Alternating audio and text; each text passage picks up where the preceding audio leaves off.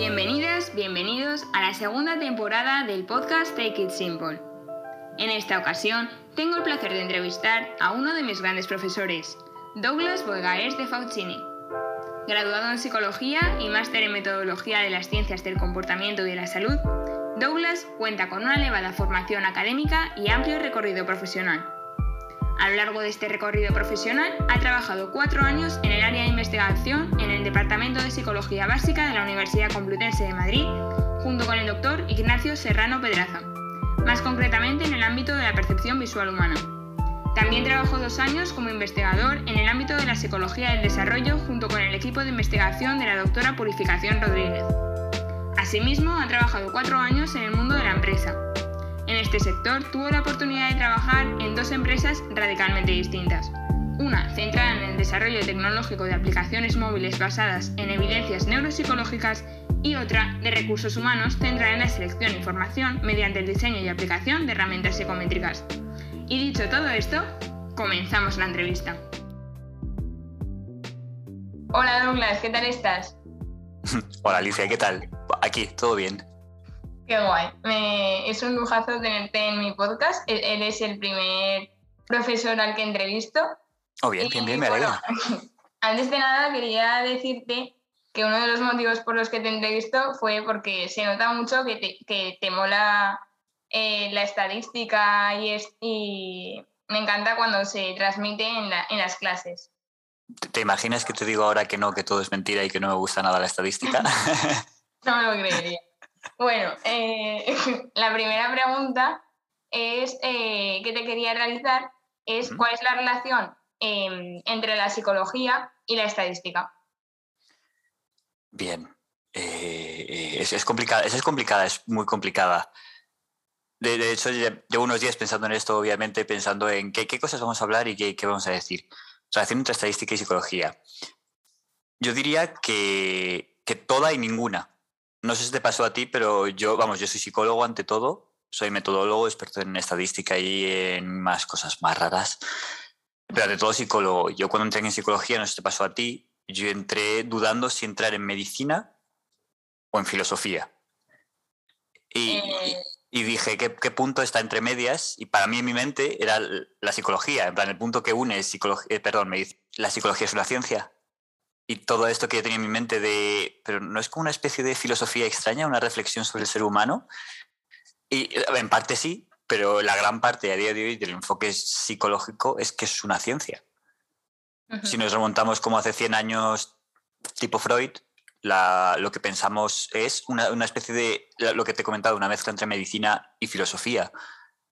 Pero a día de hoy lo que queremos dotarle de, a ese concepto es de mucho rigor entonces, la pregunta está que me has dicho, ¿de qué relación tienen ambas? Pues yo creo que la relación es intentar darle rigor una a la otra. A ambas, a ambas. Luego podemos hablar un poco, porque parece que la estadística da mucho rigor a las que ya lo, verás en la vida y muy complicado. Desgraciadamente los psicólogos, primero, y psicólogas, perdón, internamente tenemos este concepto de estamos por debajo de muchas otras cosas, de medicina, de otras ciencias mucho más robustas y mucho más establecidas. Y luego el mundo nos devuelve eso un poco. O sea, no solo es una creencia interna, sino que también desde fuera nos dicen eso un poco. Y creo que el hecho de vincularla a la, estadística nos está permitiendo por lo menos decir como, oye, cuidado, es posible que no me tengas en cuenta, pero joder, esto es, esto es bueno. Es legítimo, eh, hacemos cosas legítimas y te lo puedo demostrar una y mil veces. Y no sé si me he enrollado mucho. No, la verdad es que me ha encantado todo lo que nos has dicho. Además, eh, bueno, pues sí que partía de esa concepción de que en todos los estudios que nos dan en la universidad en todos los papers hay como una introducción, la metodología, el análisis de datos y muchas veces, bueno, por no decir siempre, está, hay pruebas de, de estadística. Entonces, sí que es verdad que yo ahí veía, veía la relación. Además de que en el grado tenemos cuatro asignaturas relacionadas con, bueno, dos específicas de estadística y dos más, metodología de investigación y psicometría, que también están bastante relacionadas con esto. Entonces sí que quería traer aquí a un, a un, a un estadista. me alegra, me alegra un montón.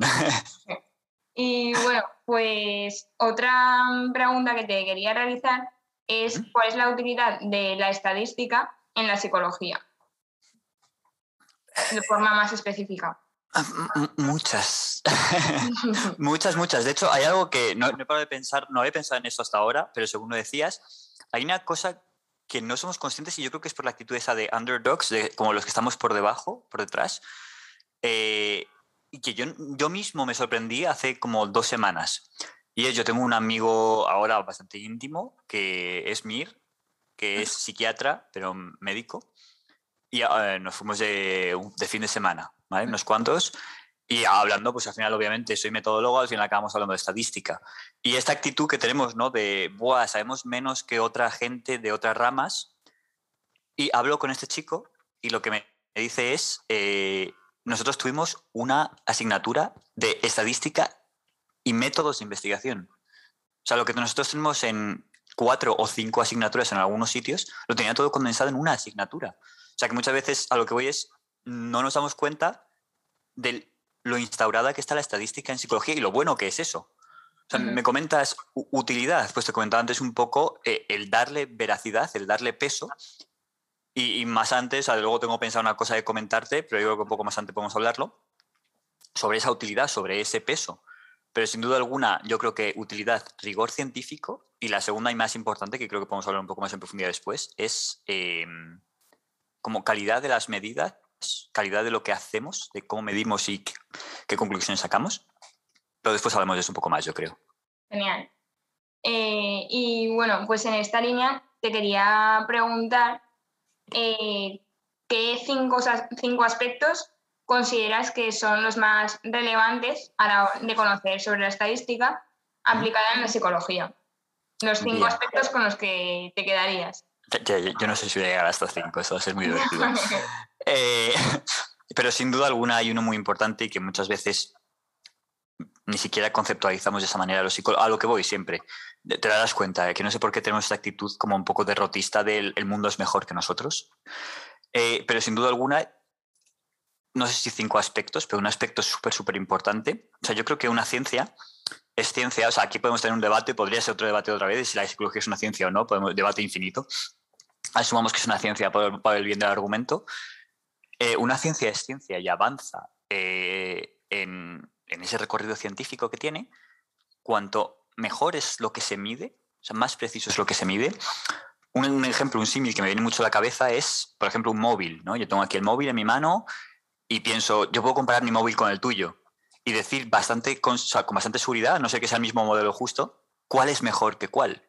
¿Por qué puedo decir eso? Porque puedo medir exactamente en mi móvil qué, cuánta memoria RAM tiene, a qué velocidad va, qué procesador tiene, a qué velocidad va.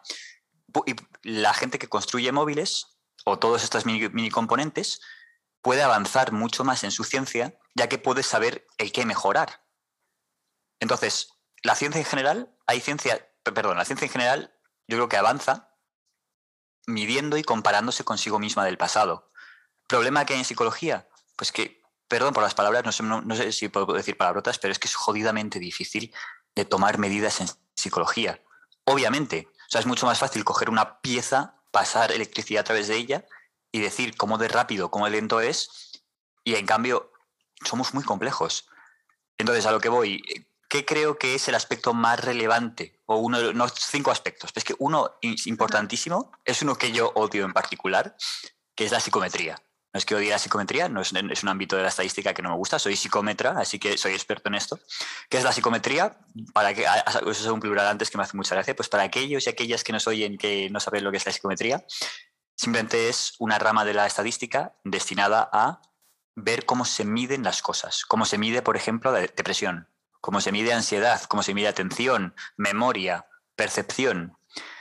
Y curiosamente, una cosa que muchas veces ni siquiera los propios psicólogos sabemos es que la psicometría nace gracias a la psicología. O sea, eso es lo que te comentaba antes de que gracias a la eh, estadística la psicología va avanzando y creo que viceversa también. Gracias a que existe la psicología hay una rama nueva que ha aparecido de la estadística, que es cómo medir algunas cosas pero con incertidumbre, esa es la cosa peculiar. Eh, si un ordenador, de nuevo, es mi ordenador que viene muy a mano, si yo mido algo, lo mido con muchísima seguridad. Si yo te mido a ti memoria, sin querer voy a estar midiendo atención, sin querer voy a estar midiendo percepción, sin querer voy a estar midiendo muchas otras cosas porque es imposible ligarlo. Yo en mi móvil puedo separar el disco duro, comprobar que funciona por separado y meterlo. En ti no, espero que no te puedas sacar la memoria y meterla de nuevo, ¿vale? Entonces, sin duda alguna, aspecto súper, súper, súper importante, este aspecto, eh, el hecho de que hayamos creado una nueva ciencia o un nuevo, una nueva rama matemática, mejor dicho, diseñada para medir cosas con mucha incertidumbre y poder hablar y comunicarnos tranquilamente. Yo te puedo decir, oye, esta persona ha tenido un percentil de depresión tanto, y que tú digas, ostras, vale, percentil tanto. Eh, una puntuación típica de no sé cuánto, y tú piensas, bien, puntuación típica de no sé cuánto, uh, eso quiere decir que está por debajo de la media, ¿vale? Eh, no, no había pensado hasta ahora, pero un aspecto importante también es dotarnos de lenguaje técnico, ¿vale? Yo tenía, la madre de un amigo decía que no le estaba pagando una carrera, que lo que le estaba pagando era un sitio donde le enseñaban un lenguaje para comunicarse con gente que usa el mismo lenguaje. Es verdad, o sea, una carrera en el fondo simplemente es una serie de tecnicismos y cosas que hacen que entre nosotros y nosotras nos comuniquemos mucho más rápido. Si yo te digo, un paciente tiene un percentil 50 en depresión, tú automáticamente te, te haces una idea sin tener que entrar en más detalle. Somos muy eficientes con el lenguaje. Gracias a la estadística, sin duda alguna, podemos comunicarnos tan rápidamente. ¿Ok? Y bueno, aquí, o sea, claro, si abrimos ese melón, entonces en la psicometría, gracias a esto tenemos, podemos comparar con gente, podemos baremar luego surgen cosas perversas. Gracias a esto, hay, cuando haces una entrevista de trabajo, te pasan una entrevista de trabajo. Gracias a la psicología aplicada, la estadística aplicada a la psicología. Pero bueno, no sé si son cinco o no, pero creo que el más importante de todos es la psicometría, sin duda alguna. Me ha parecido realmente interesante lo que nos has dicho. Y bueno, eh, se me acaba de plantear una pregunta, es un tanto random, pero bueno, te la voy a hacer. Dispara. Eh, muchas veces eh, pues dicen no sé cuántos mil casos de TCAs, no sé cuántos mil de depresión. ¿Cómo sabes o cómo llevan una... No sé si esto se da en estadística, ¿eh? Ah. pero bueno, la estadística está empleándose sí o sí, pero bueno, ¿cómo se mide? Porque, o sea, un tema tabú, ¿cómo llevan una cuenta del registro de... O sea, no me cabe en la cabeza. Me has hecho pregunta trampa. O sea, esto tendría que haberlo hecho al revés, ¿no? Yo en tu examen, en vez de tú hacérmelo a mí en el examen. No, es broma. Eh, a lo que voy, es, es, una pregunta muy difícil, porque ya sabes, y para la gente que nos escucha, se me hace muy raro ese concepto, me hace mucha gracia. Eh, claro, en psicología no solamente vemos estadística, sino también vemos muchas cosas relacionadas con metodología o métodos de investigación. Lo que tú comentas en el fondo, más que tener que ver con estadística, tiene que ver con la parte más metodológica y cómo se recoge una muestra y cómo nos aseguramos de que esa muestra sea representativa. Y además lo has dicho tú, con, en, además un tema con tantísimo tabú. ¿no? Pasa a día de hoy lo que mucha gente está discutiendo y que esperemos que mejore, que es el tema de somos conscientes que más gente muere por suicidio que por accidentes de coche pero hay tanto tabú y tanta complejidad y tanto todo que es muy difícil, pues a lo mejor un poco igual que lo que comentaba antes con la psicología, ¿no? No es una ciencia reconocida, por lo tanto no se habla mucho de ella, como no se habla mucho de ella, nos avanza, pues aquí lo mismo un poco, ¿no? No se habla mucho de esto, no se está avanzando. ¿Cómo se hace? Pues desgraciadamente de una forma muy problemática. La mejor forma de decir tantos casos, la mejor, mejor de todas, ¿cuál sería? Los hospitales. Pueden proporcionar información anonimizada, y eso sí que es cierto, pero en muchos casos ya sabes, y además con el tema de la GDPR, Ley de Protección de Datos del 2019, los datos médicos tienen una protección muy elevada. Entonces, se pueden sacar de los hospitales estadísticas súper generalistas. Si yo quiero una estadística más concreta, pues muy interesante. ¿Cuántas mujeres menores de 20 años tienen un TCA, un trastorno de la conducta alimentaria? Es muy interesante eso. Un hospital lo más seguro es que no me pueda dar información tan concreta porque ya es muy específico, ¿vale? ¿Cómo lo hago? Llamadas telefónicas y el Instituto Nacional de Estadística está para eso. Problema que hay, que os digo siempre, que es yo veo un número raro que me llama, o a lo mejor veo Instituto Nacional de Estadística, porque tengo un programilla que me dice que me está llamando, y no lo cojo. Entonces, problemática, pues es posible que muchas de esas estadísticas no sean del todo correctas porque las muestras no sean representativas, efectivamente. Genial, pues me ha parecido realmente interesante esta respuesta porque era algo que me estaba planteando bastante porque, por ejemplo, en casos de suicidio, eh, bueno, se calculó que este, bueno, que en este año, en había habido 3.941 muertes por, eh, bueno, eh, consumaciones de suicidio. Entonces eh, me estaba planteando 390, 941 y digo, ¿sabes? ¿Cómo son tan exactos en un tema tan tabú?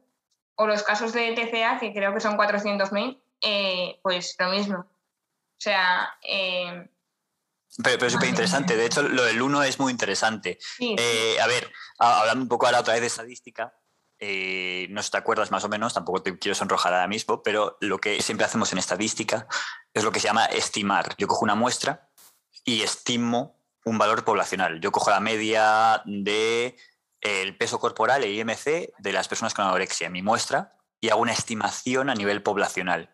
Esa estimación puede ser relativamente exacta. A lo mejor hasta llegar al nivel 1 no, no sería posible.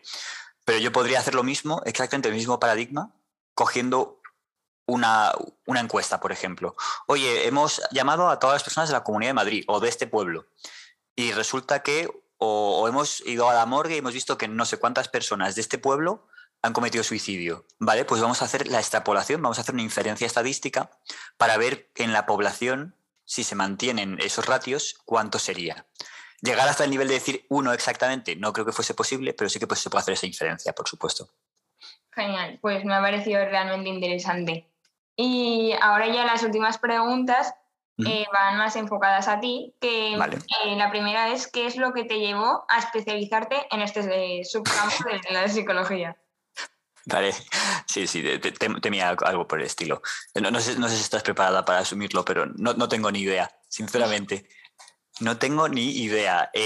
a ver, tengo alguna idea, pero es complicado. Este campo que tengo yo entre manos es muy complicado y además muy poquita gente es lo que soy yo. Yo soy mezcla entre psicometra y metodólogo, algo muy raro.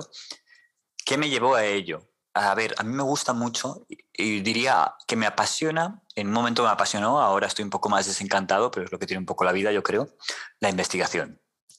Sin duda alguna, intentar, intentar, no hallar, porque jamás es imposible hallar, pero intentar encontrar como respuestas a algunas preguntas es muy interesante, me parece fascinante.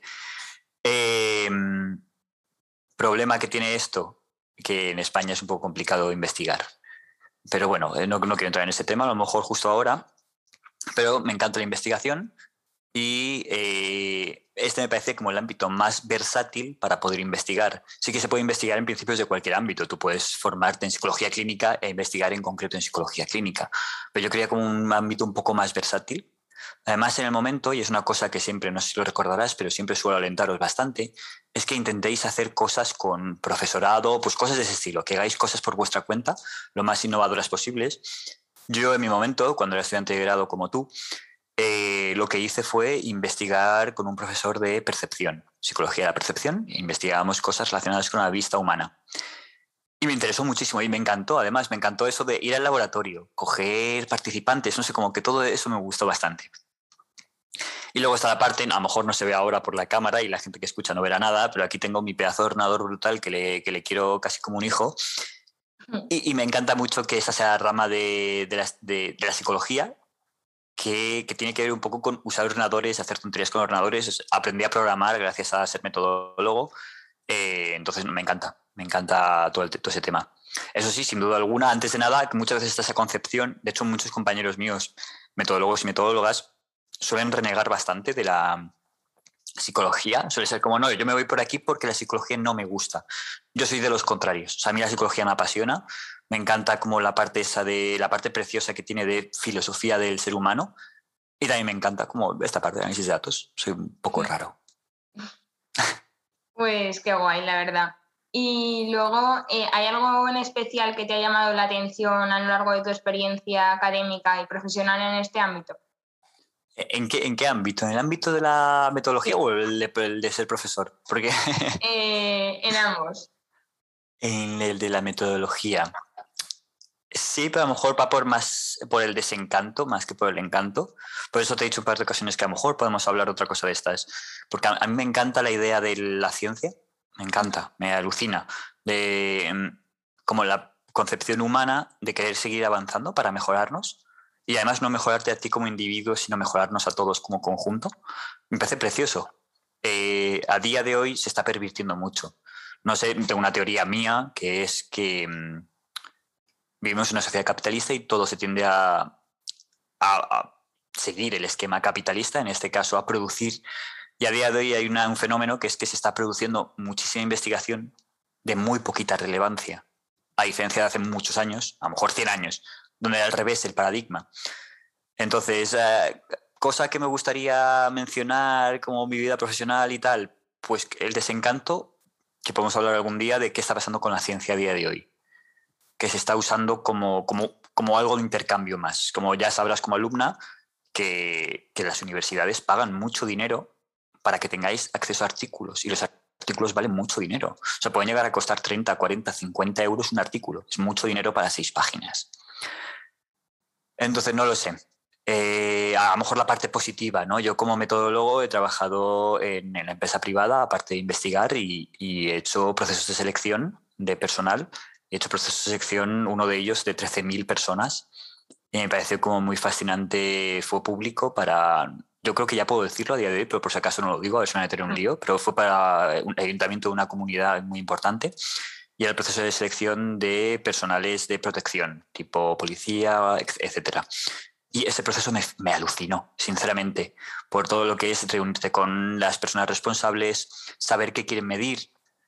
Y, y ahí en esos contextos te das cuenta cómo, cómo, te respeta mucho la gente. O sea, muchas veces tenemos muy internalizado esto de, bueno, soy un psicólogo, ya, pero llegas de repente y te dice, bueno, te, te cuentan como, en, en, esa reunión me contaron como, oye, queremos medir estas 13 cosas, pero ¿cómo lo harías tú? Y te piden tu opinión y además como muy serio el asunto y son constructos mentales y ya tú empiezas a hablar de constructo y la gente dice, bueno, no sé lo que es un constructo y se lo explicas.